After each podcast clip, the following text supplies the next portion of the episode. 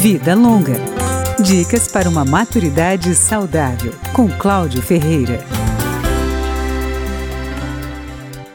O suicídio entre idosos tem aumentado nos últimos 10 anos.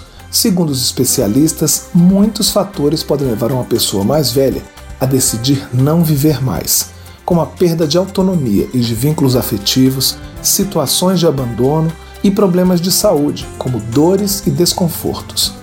Segundo a psicóloga Adriana Oliveira, a própria discriminação que os mais velhos sofrem também contribui para esta triste estatística.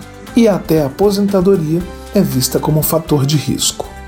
A pessoa perde a rotina, perde o contato social que o trabalho proporciona e a sensação de utilidade mesmo, né? Aquela sensação que você trabalha, que você produz. Então, às vezes essas perdas acontecem de maneira muito abrupta.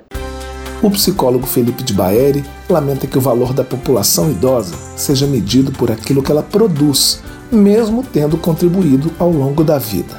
Os dois profissionais lembram a visão muito frequente de que o idoso seria um peso para a família, principalmente no aspecto financeiro. Felipe de Baeri também chama atenção para a invisibilidade dessa parcela da população, por causa da ênfase na valorização da juventude. Por isso, diz que a intervenção proposta para que o suicídio entre idosos diminua passa por uma mudança de atitude da sociedade. O acolhimento, o respeito, a escuta são caminhos importantes para a prevenção do suicídio da população idosa. Não silenciar, não marginalizar, mas sim valorizar. Escutar o que a população idosa tem a dizer sobre si, seus apontamentos, suas perspectivas. Isso é uma forma de valorizar a existência dessas pessoas. A psicóloga Adriana Oliveira aponta outra providência: oferecer um serviço público de qualidade no que diz respeito ao atendimento de problemas relacionados à saúde mental.